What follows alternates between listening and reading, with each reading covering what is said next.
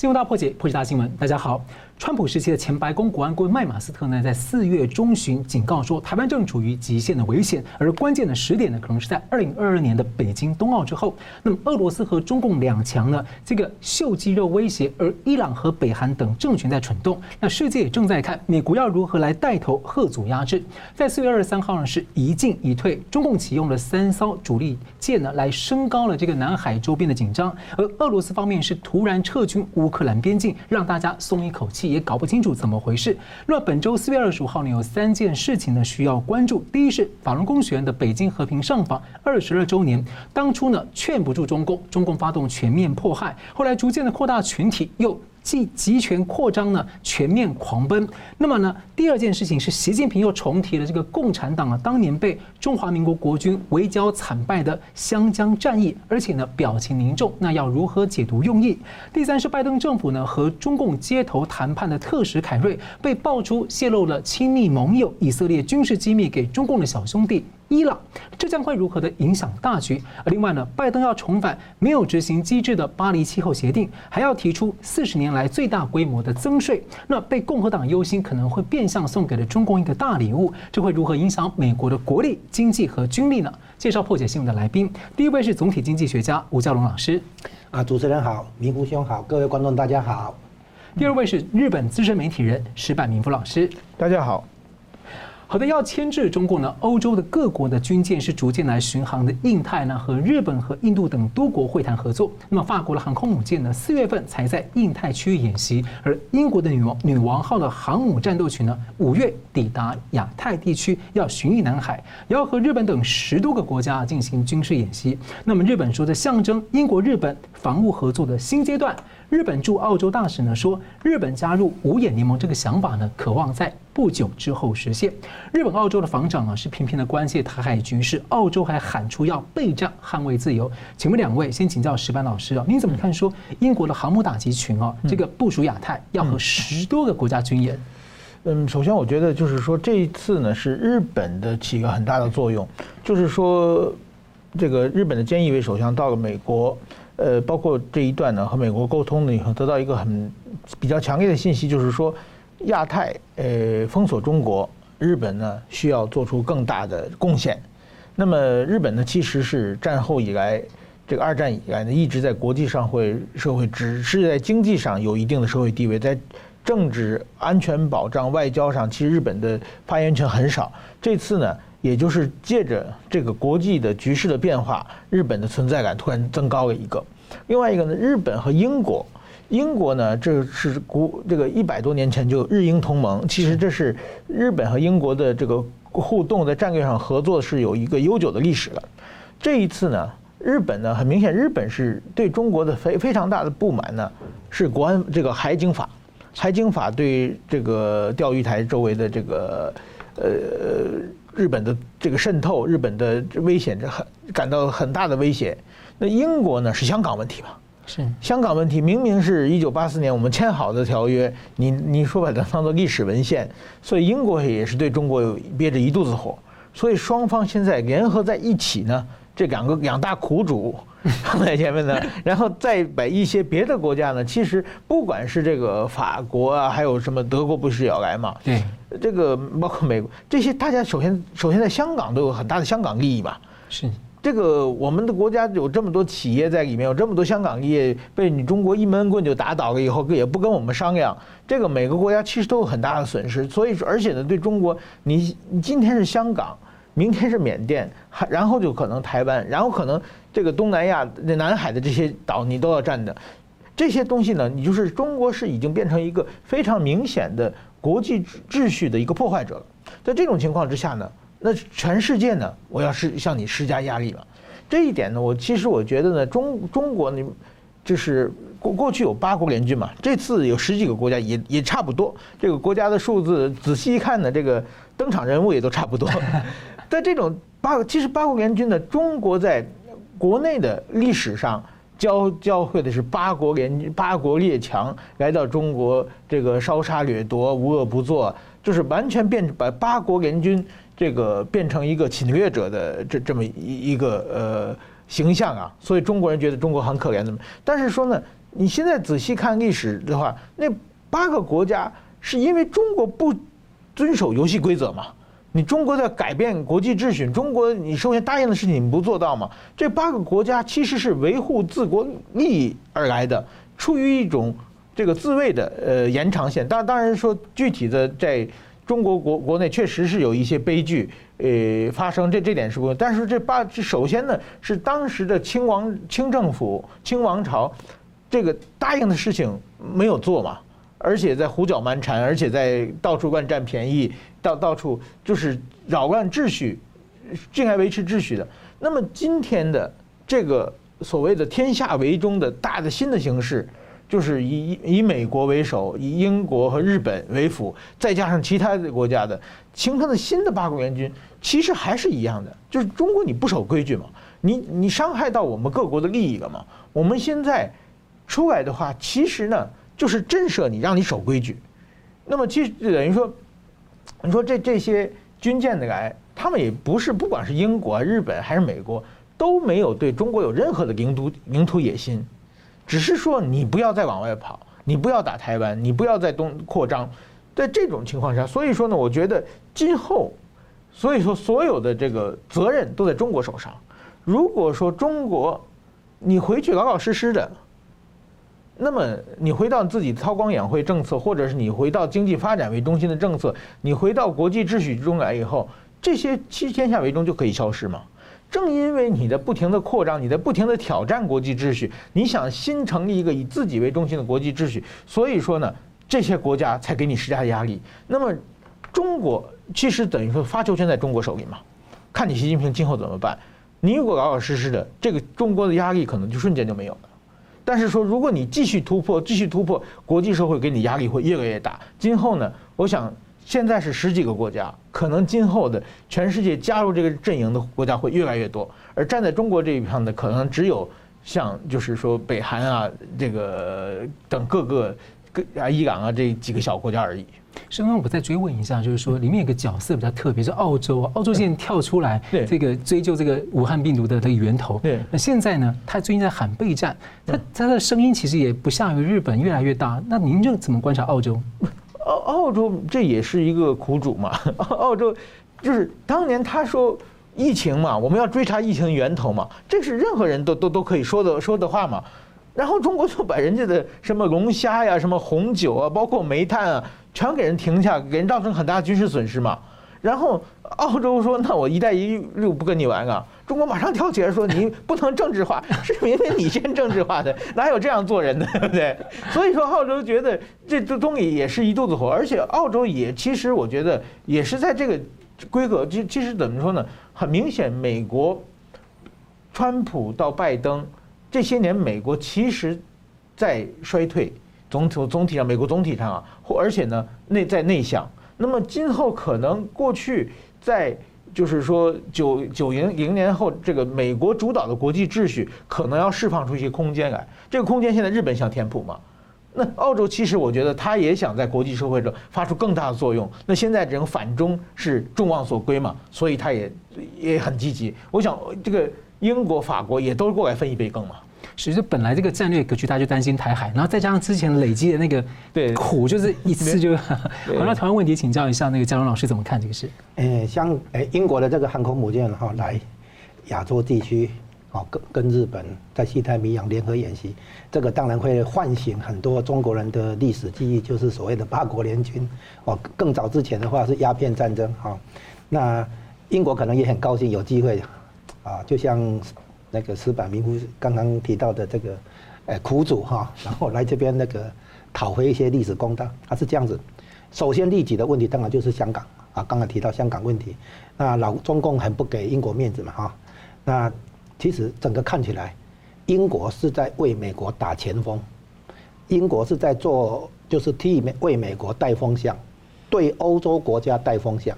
啊，那英国是老牌帝国主义国家，哈，老牌的那个世界霸权，啊，就是美国之前本来就是英国是世界霸权，所以英国对国际事务、哈外交、军事这些，诶，国际秩序的维持，这些是很有经验的，哈，算是，因为除了美国以外，没有人比他更有经验。英国之前是荷兰，哈，那我们现在看，讲讲一件事情，让大家去体会一下，二零一五年大概在三四月之间哈，那个时候有一件事情，就是中共推的一带一路的一个配套的建设，叫做亚投行。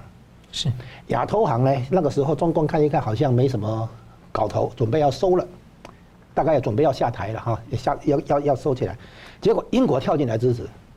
英国跳进来支持以后啊，中共当然非常高兴啊。对，英国被再怎么说还是大国啊，安理会常任理事国，何止大国，对不对哈？也是前前一任世界霸权嘛哈。英国很有指标作用，结果英国一进来以后，德国、法国、意大利就跟着进来了，啊，所以呢，英英国的动作带动了欧洲大陆的三个大国啊来跟进。那这样子的结果，中共就发现亚投行不能收了，收不起来了，对不对？就硬了头皮就做下去了。现在我们事后看起来，当然知道，这个亚投行跟“一带一路”这个东西造成在地国的那个基础建设哈，那个比如说给给贷款啊，债务陷阱，哎，然后那个做了这些基础建设，码头、公路、铁路哈，这个无法无法产生经济效益，嗯，于是就所谓的形成债务陷阱，然后呢，这个时候中共再来说，不然你租给我用，对不对？啊。不不，不管是分等于是抵偿贷款，还是说，诶收租金还付租金哈，对不对？那就变成说，相当于中共在海外那个发展一种叫做柔性殖民地哈。我在海外出钱盖那些港口、码头、机场这些基础设施，然后你你没有运量嘛，然后租借给我用嘛哈。是。所以相当于中共的一种变相的一种海外殖民地的这个特做法。那这件事情已经可以看出来，英国一直在。已经变相了的，在当美国的小弟，替美国当那个前锋啊，替美国这个带风向。那你看海湾战争的时候，所谓联军就主要就是美军跟英军嘛，哈。那对付伊拉克、对付伊朗都是这样。所以英国现在的角色已经从以前的世界霸权，变成为现任的世界霸权美国啊来当前锋、当小弟，替他那个带风向、替他开路，变成这种这种情况。我说我这样描，我这是我的一个描描述了哈。那。那个刚才司马明夫提到一个东西，就一个概念，就是啊，中共的很多做法等同于要改变国际秩序的现状，要推翻现状。那这件事情呢，不能为其他国家所接受。那一个重点就是所谓的国际海域的自由航行，啊，就是说。起码一开头就要碰到这个问题，印度洋马，六甲海峡、南海，然后台湾海峡，啊，这些国际海域啊，这一段的话是国际贸易的很重的一个很重要的一个航道。那这个航道的话，如果被中共控制的话，那么影响的就大了哈，不只是影响日本、台湾、韩国，而且也影响到欧洲。好，所以这一次那个我们那个长龙海运的那个长四轮哈，在苏伊士运河卡住的时候，其实是很多货物是要从亚洲运到欧洲去的。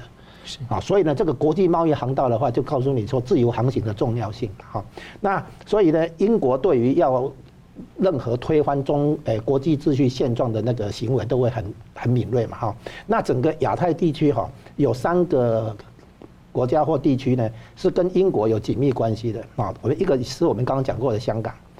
那先先先讲一下香港哈，是这样，那个川普在联合国大会的时候有讲。就是中共如何当时的反送中了哈的那个运动，就是英呃香港的中共如何对处理香港哈，决定国际社会如何来看待中共哈。然后呢，这个川普在呼呼呼吁中共啊，就是遵守中英联合声明，做一个负责任的大国。哎，川普当时派当时卸任的那个国会议长来台湾，那个台湾关系法四十周年的时候，他演讲也讲了一句话。中共如何对待台湾呢？就决定国际社会如何对待中共啊？对，就是就是说，你是接受国际秩序啊，在现状之下来崛起，还是说你想你的崛起想要根本就想推翻现状、改变现状这样子？那这个这个概念很重要啊，我们比较不熟悉。那这个概念呢，这个对英国来讲哈是感同身受，因为它原来就是霸权的嘛哈。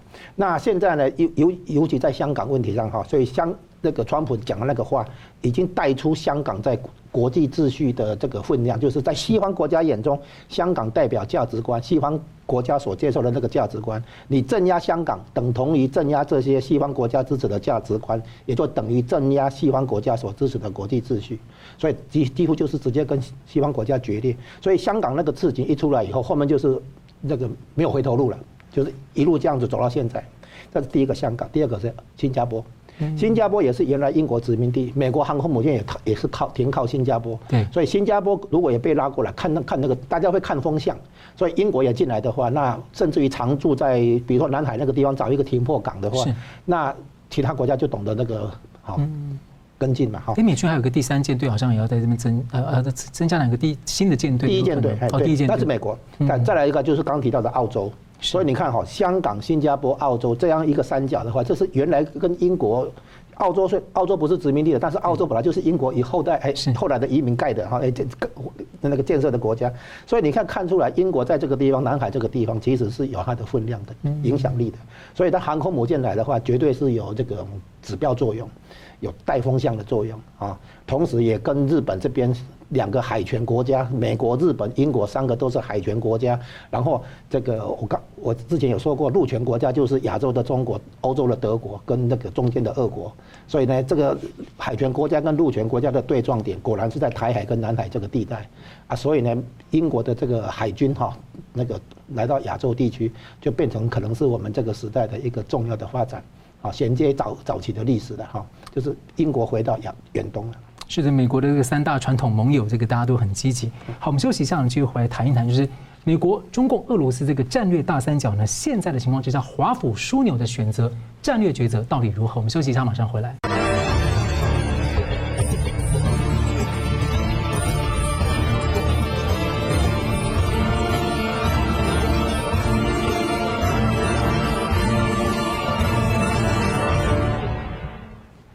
回到新闻大破解。这个中共啊，近年集权扩张，联动了这个黄海、台海、东海、南海、太平洋、印度洋的情势呢，连锁的升高。那么，欧洲、乌克兰呢，不久前呢，还面临着俄罗斯的大军压境威胁。美国、俄罗斯和中共这个战略大三角呢，各方的观察的这个两个重点，第一个是美国能不能同时迎战两个核子强权，而且把冲突规模能够控制在这样区域性的传统武力冲突，不要演变成核武以及总体战。那第二呢，是美国要如何分配资源策略来制衡欧亚大陆两端？例如，当专注要应付中共的时候，不能让另一侧得利或搞乱。好，那一般认为呢，虽然美军有规划可以同时打二点五场战争的能力，不过相当的耗损国力，而且不大可能就是同时两场大战。那美国的这个川普呢，最近也喊话拜登说，不要把俄罗斯啊推向中共。那美俄可能在夏天领袖峰会，似乎关系呢有可能转好。那请教两位，我们先请教石板先生哦，这个美俄中的这个战略三角，你怎么看？从川普到拜登啊，那个华府作为一个枢纽，他的战略抉择。呃，怎么说呢？我们现在看这个现在的世界格局啊，跟中国那小说《三国演义》里面很像啊。就有一个强大的魏国，然后呢，一个蜀国，一个吴国，这两个国家其实关系也有各种各样仇恨在一起。但是说呢，为了对抗魏国的时候呢，就互相答应，你要进攻，我们一块进攻；我要打的时候，你你不要说这个变成一个类似攻守同盟的呃这种感觉。那么现在呢，就是说中国和俄罗斯正好变成这种这种角色。中美对立，呃，这个当年这个蜀国要进攻魏国的时候，也让如果你也出点兵，你也牵制他一下。那很明显，现在呢，中美的对抗是越来越明显的情况之下呢，这个普京呢也跑出来占捡便宜，就是说先大兵压境，然后呢，呃，就换看看好处。在这这种这种情况就很明显，中中国和俄罗斯之间有一些默契或者有一些配合。那么，呃，总体比起来呢，这个普京呢，毕竟他是年轻的时候受过这个国际这个间谍的训练，也在德国住过，有广阔的视野，所以他的格局要比习近平大得多。而且呢，他在就是说很知道自己国家的实力，而且在很知道什么时候该出，什么时候该撤，这个进退是有据的。所以说呢，而且在西方来说呢，至少普京是一个可以谈判的对手。那么中国呢，就是说习近平呢，他就完全不一样嘛，战狼外交嘛，就是只只会咬人嘛，就僵尸外交，这种根本很多地方是没办法沟通的。所以说呢，现在呢，对美国来说啊，这中国有个成语叫新仇旧恨，中国是新仇，俄罗斯是旧恨啊。这个比起来优先顺序顺序当然是中国是比较优先的嘛。那么。同时，我我们看这个拜登政权上台之后呢，虽然跟俄国也有各种各样的层面的对立，伊朗问题也是，但是说呢，我觉得多多少少他在伊朗问题和这个俄罗斯问题上多多少少有一点放水，并不上那么强烈。而且呢，俄罗斯他非想要的东西很明显，他其实就是要想要克里米亚，可他已经拿到手了。他第二步想要什么？想要国际社会的承认嘛。那乌克兰东部那个工业区，他会想要吗？我觉得那个是牵制克里米亚的他一个手段。如果能要到最好，要不到的话，我拿这个说事，说事以后呢，只要把这克里米亚这个牢牢的掌握在手里的话，而且呢，他的目的是只要国际社会你不说话就 OK 了。那么现在很明显。其实等于他已经站在手里了嘛，所以俄罗斯他有先天的优势了。那习近平呢？他问题是，他想要台湾，又不止台湾，他想要这个钓鱼台，又想要这个东海的各个岛，而且他的野心不知道能膨胀到哪里去嘛。所以说，大家觉得这个家伙比那个俄罗斯要危险得多。所以说，现在呢，我觉得国际格局已经渐渐演成这个状况之后呢，当然说，我觉得这个川普说总总统说的很对，就是不能。呃，作为美国和国际社会，千万不能把俄罗斯和中国捆绑在一起。他们真正能做，如果变成逼着他们同进退的话，这个对国际社会来说非常是一个非常不好的消息。但是我我们看最近普京突然间又撤军，然后又说要跟乌克兰谈判，某种意义上他的就是他他是一个外交上比较有手腕的，可以说话自如的。所以我觉得国跟国际社会的话。在俄罗斯这边还有很多谈判的空间。是，好，同样问题请教那个吴大哥。哎，这个所谓美国哈规可以，就是美国的军事规划可以同时打两二点五场战争哈，这个是指世界大战的格局啊，不是一般的战争哈。一般的战争区域性的话，那美国更没问题哈。是。那世界大战的格局，呃，格局的战争是形势逼出来的，不是美军去规划说我要同时打两二点五场。那二战的时候，大家看看清楚了嘛哈，就是美国同时在欧洲跟亚洲都有都有军事行动嘛。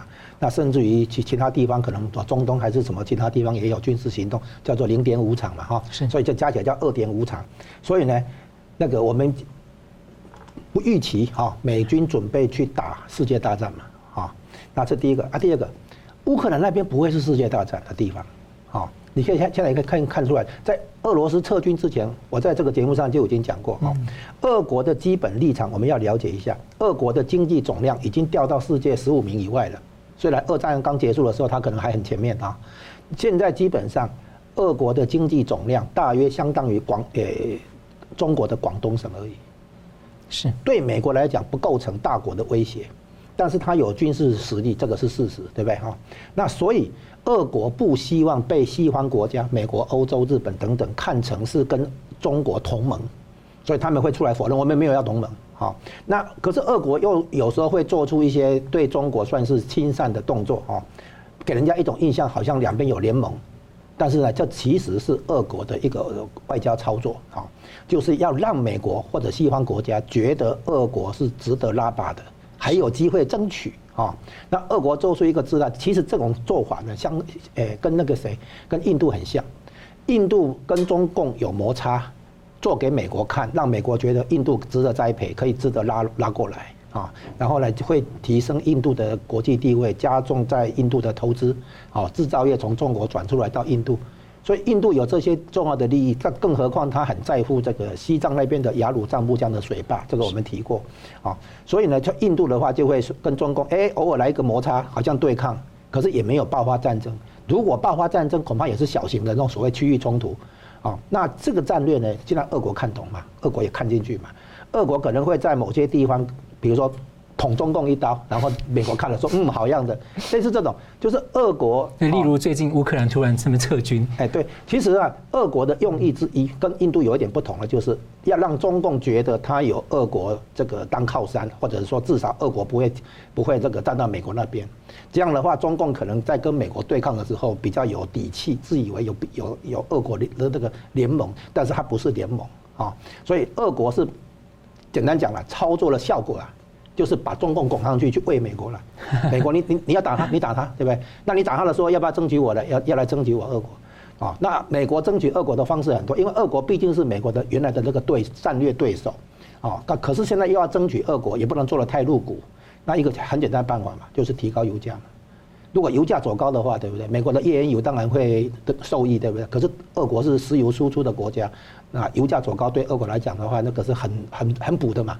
所以你看，有各美国有各有各种方法把俄俄罗斯拉过来，最少要把俄罗斯中立，啊，所以变成说俄罗斯有时候跟中共好，有时候跟美国这边也有配合这样子，感觉上俄罗斯其实是要走中立的态度，但但他他不是什么都不管的中立，而是我偶尔跟你好，我也跟他好，两边都都都。好像都有合作的空间这样子的概念了哈。但那你怎么看？刚刚那个石板先生说啊，这个现在看到美国现在拜登对于伊朗跟俄罗斯都有一点放水啊。但是同样要稳住这两个国家，然后川普的时候他们这这两个就是把它压得服服帖帖的。但是现在好像拜登任内的话，这两个就是一直蠢动，动作很多。所以您怎么看？是手段上不同，或是哪里出了问题？不，伊朗是另伊朗伊朗另外哈。嗯。我们现在讲的是说，俄国的对策比较接近比较相似的是印度啊，不是伊朗。嗯嗯，那伊朗我们等下再来谈。那我的意思是说，俄国不会让西方国家认为中俄有同盟的，特别是有军事同盟，这是第一点很重要。嗯。第二来讲，美国的那个实力哈，你要说，诶，是不是真的能够承担二点五场战争？我说真的有形势所逼才会出现二点五场那个战争，因为那是世界大战的格局了哈。那如果不是的话，我们看一下美国平常的部署是这样，它的航母哦，两艘航母。战斗群构成一个战区了哈，是。那它有五个战区，哈，北大西洋、南大西洋，然后呢，地中海，然后呢，太平洋这边，然后呢，那个印度洋那边，总共有五个战区，哈。每一个战区的配备就是两个航母战斗群，所以总共有十个，另外加一个呢是在正在维修，啊，正在进场维修。所以通常来说呢，美国的航母战斗群是十一个，哈。那以这样的那个实力，你想地球表面上还有哪一个国家能够挑战美军？根本不可能，啊，所以呢，你，呃，而且啊，这个战争的那个花费，其实对目前的疲软的经济来讲，恐怕还是个加分。嗯，我们回顾一下二战的时候，罗斯福的新政啊，他从一九三二年上台以后，他的新政一直没有办法把美国的失业率压到百分之十四以下，长期在就是在十四 percent 以上，是，一直到一九三九年九月一号。希特勒进攻波兰，二战爆发以后，短短一年半，美国的失业率从十四 percent 降到充分就业的水平，叫做百分之四。罗斯福的新政做不到的，希特勒替他办到了。好，那就是说，战争可能本身是那个未使用的资源啊，产产能这个激活啊，活过来的一个办法。所以，如果真的打开战的话，对美国经济未必不是好事。就是他有很多过剩产能、过剩资源啊，失业的人哈，重新投入这个生产过程啊。那所以对美国来讲，战战争其实他美国其实一直都有战争。二战以后啊，从越战、韩韩战、越战啊，到打那个比如说巴拿马啦、伊拉克啦，很多地方他都一直在这个使用他的军力了啊，这时时在练兵了这样子。那所以现在现在我们看出来，这个美中俄这个三角的核核心。是美中对抗啊，那美国把日本、英国、澳洲、哈、印度拉哦台湾啊拉过来变成他的盟友。是。那中共的话呢，他的盟友里面上次讲过哈，那个伊朗啊、那个北韩啊、委内瑞拉，这些都是要靠中共来养养大的哈，这根本不是帮手。那唯一的帮手就是俄国，俄国呢看样子的话，根本就是不怀好心，就是要中共上上，然后他好 得到两边的那个拉拉拢哈。这个欧洲也好，这个美国这边也好，日本这边也好，都想把俄国拉过来，说：“哎，你不要帮他，你中立就好。”那俄国当然 OK 啊，对不对？所以该演的戏他会演的，但是我们要看出地缘政治的本质、战略观点的这个本质，就是真正的利益利害关系在哪里。有些东西，有些行，有些活，有些那个动作是表面上而已。是，好，那我来追问一个问题啊，像因为像美国的情况，在民意跟这个川普遗产之下啊，这个拜登持续对中共强硬政策。不过呢，他也强调说，像气候变迁是特别可以美中合作的，而且还要找中方讨论伊朗核协议。那这在共和党眼中看都是这个破口。那最近呢，刚访问中国大陆的总统气候特使凯瑞啊，被质疑啊，要面临要求辞职的声浪，因为呢，他被质疑一个说扣上说可能涉及叛国，这讲得很重。伊朗外长三月份呢，跟亲当权派的记者的录音档，在二十五号这一天呢外流，那揭露了这个前国务卿凯瑞曾经向伊朗的外长透露以色列这个亲密盟友的军事秘密计划。那在美国是很挺以色列的，这个舆论是很哗人。那白宫发言人他在记者会呢是拒绝评论这个这件事情。那挺民主党《纽约时报》还有获得录音，他也知道，不过他隐匿还没有报道。那蓬佩奥说。在讲这件事情的时候，他说：“这个证实在川普政府任内的时候，当蓬佩奥在向川普总统简报的时候，凯瑞在向伊朗简报。他质疑凯瑞破坏了美国的外交政策，那告诉伊朗不要和川普政府谈判，等民主党重返执政啊，就是伊朗核协议的议题。所以，我们先请教一下那个江龙大哥，你怎么看？拜登的对中谈判的这个大员出了这个事情，可能带来一些变化。这个可能要引用一些传闻或者故事啊，来解释这个这个事情，就是奥巴马要拼连任，嗯，然后拼连任的时候要拿出政绩。想来想去呢，因为那个时候金融海啸刚过嘛，也谈不上什么政绩了哈，经济上没有哎拿不肯定拿不出什么表现。大家不要忘记那个时候奥巴马哈是金融海第一任就是金融海啸上来的嘛，是能稳住局面就不错了嘛。对，那可是他要拼连任，所以呢他想到一招，就是啊刺杀宾拉登，然后呢等于是惶恐嘛哈。嗯。那宾拉登呢那个被刺杀的据说是宾拉登的替身，宾拉登本人没有死。哦，一直有这样的传闻。哎，对，然后是怎样在？就是美国这个拿出一笔钱，据说金额是一千五百亿美元，很庞大的金额，把宾拉登从阿富汗山区移到伊朗，然后这个一千五百亿美元就是伊朗的封口费。哦，所以呢，美民主党政府跟伊朗就有来往，啊，就是表面上他们不是有签了那个伊朗的协核协议吗？那个核协议其实是不痛不痒，所以川普才会说你怎么会签出这种协议来？那个协议严格讲来，并没有阻止伊朗发展核武器的能力，而且只是延后十年，十年后伊朗又可以恢复，这这这算什么？那个核协议还给他大钱？哎，对，然后还给他大钱，原来是因为要封口伊朗，哦，就是那个有关宾拉登的事情。那在这个过程当中，那个也扯出了那个班加西事件，哈，就是说奥巴马政府在中东下了很多黑棋了，哈，然后要要灭口，要封口了，然后呢，凯瑞当时是国务卿嘛。啊，后来希拉里，希拉里是第一任啊国务卿，凯瑞是第二任国务卿嘛。哦，那个伊朗核协议应该也是在第二任国第二任的国务卿这个时候他谈出来的嘛。所以当时都是为了连任呐，啊，为了维持那个继续维持这个权权权位了啊。然后呢，可能跟伊朗那边有一些暗盘交易了，那是这样来。所以呢，这个可能就是延续那个时候的交往，在川普时期的话还有一些延续，哦，可以这样猜猜测跟理解了哈。那就是说。奥巴马时期其实做了一些对美国国家安全不利的事情，也就是相当于你说的叛国行为。那这些行为还不只是第二任，可能第一任的时候，希拉里当国务卿的时候就已经有。所以现在呢，川普这边或者对抗深层政府的川普阵营这边，就要把这些不堪的事情把它揭露出来。啊，所以呢，我们可以看出来，其实伊朗情况是很糟糕的，才可以才有可能说被美国收买。被美国的某些政治势力或者被某些深层政府的那个力量去收买，啊，那当然在制裁之，所以呃，川普后来把这个核协议，伊朗核协议哈，把它那个取消，然后重新对伊朗制裁，走那个程序，比如说美国退出，根据规定要怎么退出，退出以后怎么样重新制裁，川普就照章行事嘛，哈，完成这个核协议的这个处理嘛。那可是呢，伊朗的那个被禁运的结果，它的经济很糟糕，只好更加倒向中共嘛。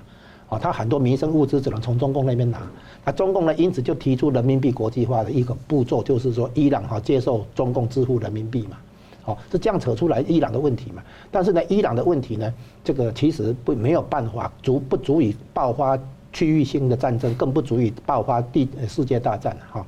那乌克兰也一样了，真正有有这个分量会爆发世界大战的地方是台海跟南海这里了。是，是。那这个对这个传闻真的是大家很好奇，到最后真相是如何？那想请教石板先生有没有补充？这个事，我觉得就是说，首先就是日美国分左派和右派嘛。那么基本上我们往往比较叫左派是伪君子，右派是真小人嘛。右派真小人就是说他事前找你拿好处嘛，就是说都在明面上拿钱办事嘛，这是右派的风格嘛。左派上嘴里说的都是一些冠冕堂皇的话，然后实际上他在都是。私下也拿很多好处，而且做很多见不这一一般论啊，会会有这种状况。那么现在呢，拜登政权上台以后，他周围有很多很多这种左派的人物，这是包括这个凯瑞都在这个伊朗事情以外呢，他跟中国有各种各样千丝万缕的联系。之前也有一段对对，所以说等于说现在呢，就某种意义上呢，如果说中国要攻击川普政权的话，只能用正攻法嘛。就是所有放在台面上，我这个让步，你这样让步。但是左派的话，就可以从水下面这个暗度陈仓的方式，包括个人的一些消息，就像这次这个这个这次这个泄密事件的话，因为事情还还在继续燃烧之中嘛，到底怎么怎么会会会往哪里发展还很难说。但是说，我觉得类似这种的就是除了伊朗以外，在别和别的国家也有这种私下的交易、私下的泄密，呃，爆出来我也不觉得奇怪。所以这这是一个所所谓左派政权一个常见的一个风险啊，这还是要继续观察。好，我们休息一下呢，继续回来谈一谈呢，这个习近平呢，最近四月二十五号呢，这个表情凝重，那提到了当年呢，差一点共党覆灭的战役，究竟要如何解读？休息一下，马上回来。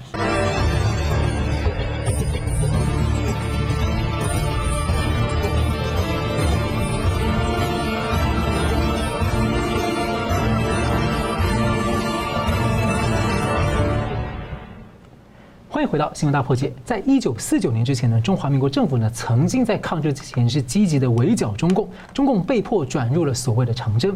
那么习近平呢，二十三号在海南启用了三艘的主力军舰之后呢，四月二十五号在广西的湘江战役纪念园区谈话。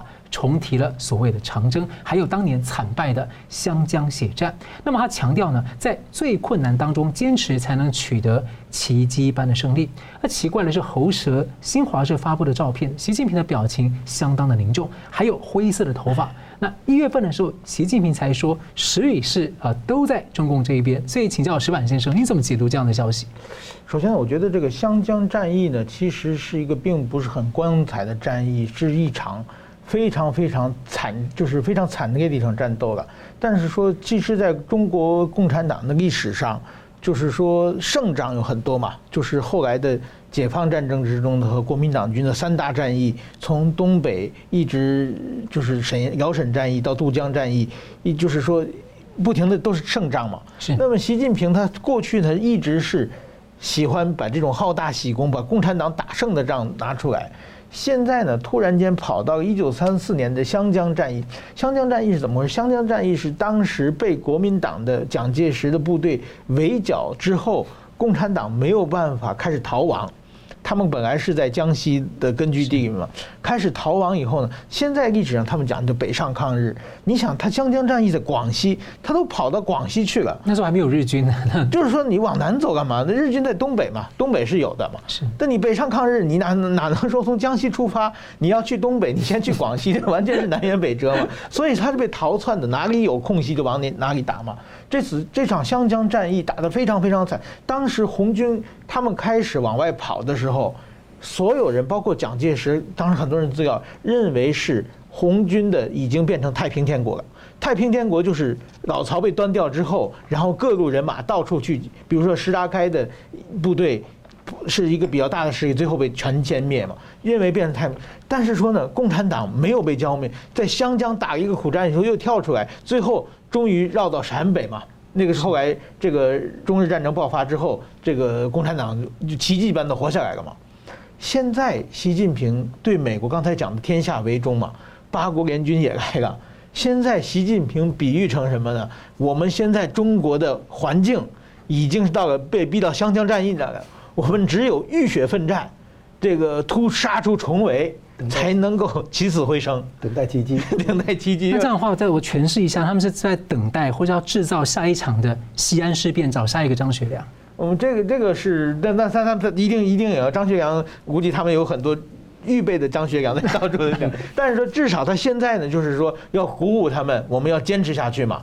那个时候一缴械就结束了嘛。是，最后。被被，所以说呢，他这个是很有意思，鼓舞士气。另外一个呢，是说明他认真认识的现在国际局势是这样的，这是一点。第二点呢，刚才那张照片我觉得蛮有意思呢，就是说他表情凝重是是是一个嘛。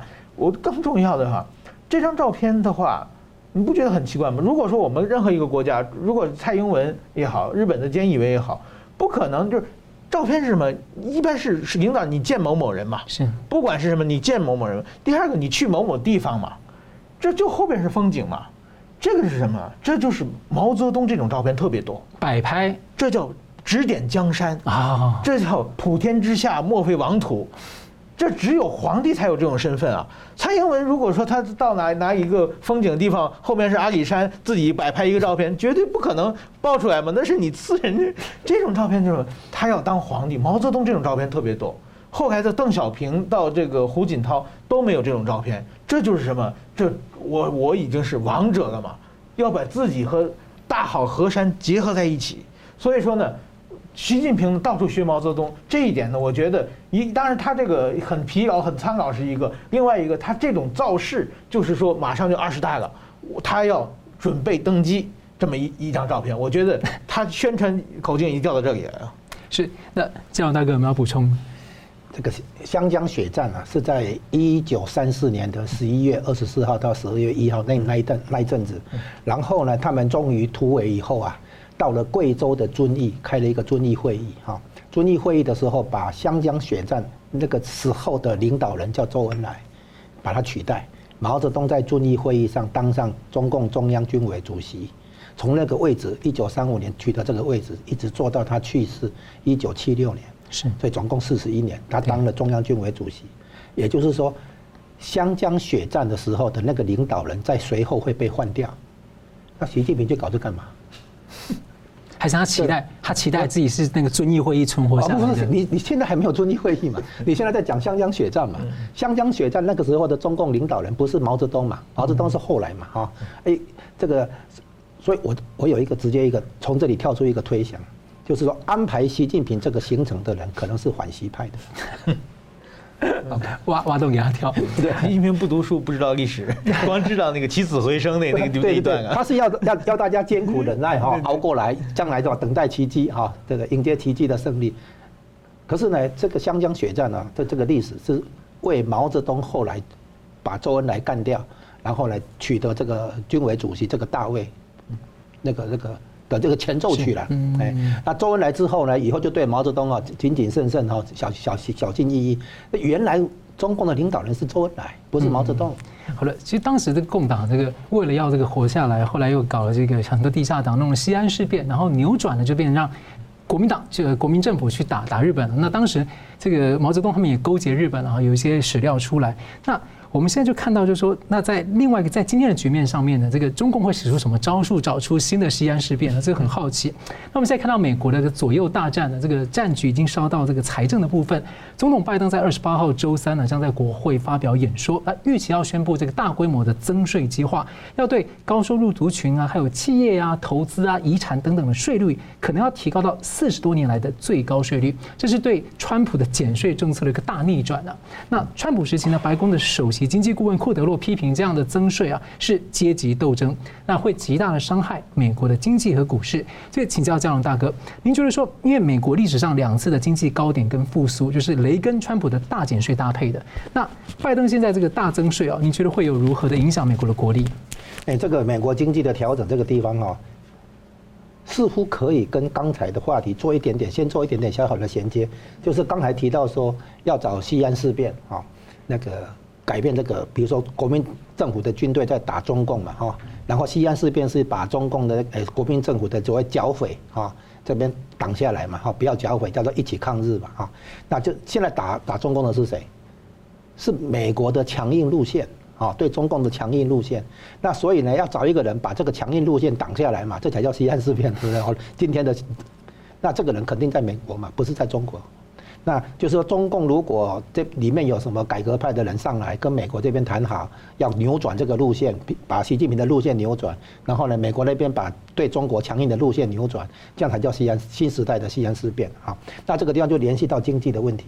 那美诶，拜登政府强调投资基础建设，其实做川普政府已经在谈这个嘛。川普当时竞选竞选的一个政策之一就是要投资基础建设嘛，哈。那他他先减税嘛，减税以以后这个他先推那个健保改革。要把钱拿出来，然后又又减税，然后这些就是接下来就是要做投资基础建设了哈。所以这个严格讲来哈，投资基础建设这个事情是从川普延续到拜登，这个毫无问题。那当然这个地方就要有那个财力哈，要裁员嘛哈。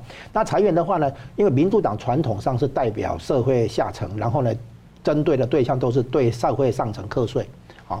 那对社会上层课税不足以带给社会下层带来好的经济机会，但是他却会。激怒社会上层，其实加税哈不能，就是其实效果并不好，经济上的效果不好。我们现在分成两个层面来分析它的效果。第一个是经济上，你你看你现在看到的哈，从雷根到川普是减税的确会带来经济的好转，以至于政府的税收其实是增加，好，所以减减税才能够带来政府税收的增加，这个有验证过，可能会有点时差哈。这样子。加税的结果呢，那个对于那个企业界哈是一个打击，一个负担，所以呢，经济缓可能缓而放慢。经济放慢的结果，政府的税收减少，所以加税的结果反而税收会总税收会减少。那之前有一个例子嘛，就是那个。克林顿时代哈，到后来的话，那个美国政府的税收转成财政盈余，不是赤字。那这个钱后来就小布希拿去打伊拉克花掉嘛，哈，是这样。所以那个雷根的减税，经过一段时差以后，到了克林顿时代哈，变成政府的财政开始转亏为盈。好，这是第一个。经济上的话，加税的结果其实是伤害到社会上层、企业界的那个动力啊。然后呢，不见得对下层有利。好，然后所以它其实是吃力不讨好。政治上的话，那就更明更明显，就是说他在划阶级的界限，哦，他在搞阶级斗争，哦，我们用了那个比比较强烈的语言来讲，就是说他代表社会下层，然后跟社会上层之间产生一个阶级斗争，这种情况通常会带来通货膨胀。已经好不容易已经做这个美国制造，把那个美国的在海外的商全尽量弄回来，这就现在要这样子，对，那这种。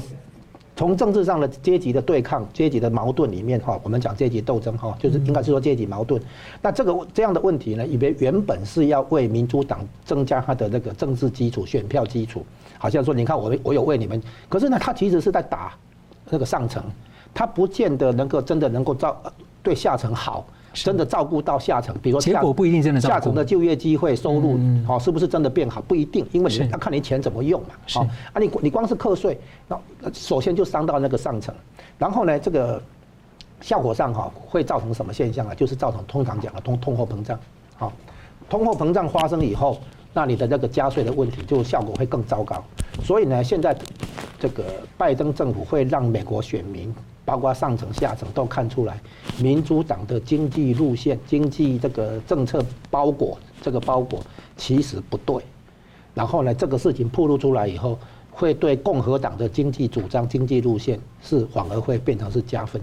嗯，就是说，你拜登延续你的民主党的思路哈，去对富人、有钱人课税，号称要对付贫富差距哈，那个号称要这个缩短这个社会矛盾，但是其实有有可能是缓过来。啊，因为因为我们说对付贫富差距哈，不是对有钱人加税，而是帮助底下的人就业跟创业跟创新。是，哎，你你帮助底下的人，让他们有实惠，而不是去打上面的人。哦，比如说以房房房地产为例，有房子的人都希望他的房子会涨价，你去打压房价的结果是得罪那些有房子的人，未必能够帮到那些没房子要买房子的人。所以我们要做的事情是去帮助没有房子的人能够租房子还是买房子。帮到底下的人，这个才是管用。对对，上面的人课其实没有课税，其实效果不大。好了，我们最后呢，我们请两位来宾各用一分钟的时间来总结。我们先请石板先生。呃，我觉得就是说，现在看到这个国际上的格局和中国的，就是不管是中美美中两国的对立，而是全世界这个对中国的包围网，呃，也渐渐形成。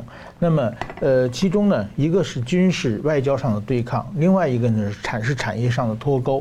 这方面呢，比如说台湾现在，呃，国会中今天开始审议一个叫呃营业这个秘密法，是这这种方面就是说，把中国从台湾挖掘人才、挖掘技术这些的门路，过去呢其实是不光是中国，我我现在写完日本也有很严重的问题，包括很多的先进国家。这是从去年的川普总统开始在美国。就是开始把这些产业间谍开始抓的情况之下，这种风浪已经传到全世界了。现在台湾也开始动起来了。我觉得这是非常一个重要重重要的事情，就是全世界呢，不光是在经济外交给中国要施加压力，同时在产业这方面呢，也不能存在破口。那很多台湾的这个半导体。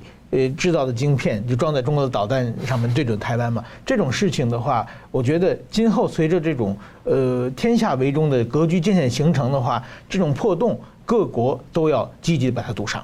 是，吴老师，哎，我们现在看到的国际局势呢非常清楚的，就是出现美中之间的对抗。那美国联合世界的上的其他盟友、其他大国啊，一起来维持国际秩序的现状。维持国际秩序现状背后的那些价值观啊，那在这一点上对台湾有很重要的含义。那台湾除了要这个避免关键技术哈流向中国企业以外，那个也要注意到一个一个能力，就是就就是这个方面哈，注意到一个能力，我们不断的从西方国家好取得这个高新技术的来源。我们自己当然也有发展一个我们的研发哈，我们的那个，那我们要懂得去维护我们的所谓智慧财产权，啊，那我们要控制好我们的研发成果，啊，我们的专业人才这两项不要流向中国大陆去，然后最后流到解放军那边，然后最后再来对台湾形成军事威胁。所以台湾人要懂得这一点，就是有些钱不要赚，不要以为说中国大陆的市场的钱都好赚，都能赚。错啊！我们这个在做生意的时候，也也要懂得有价值观，懂得有国家安全这样的一个概念。好，非常感谢两位来宾精辟的分析，感谢观众朋友的参与。新闻大破解，我们每周三五再见。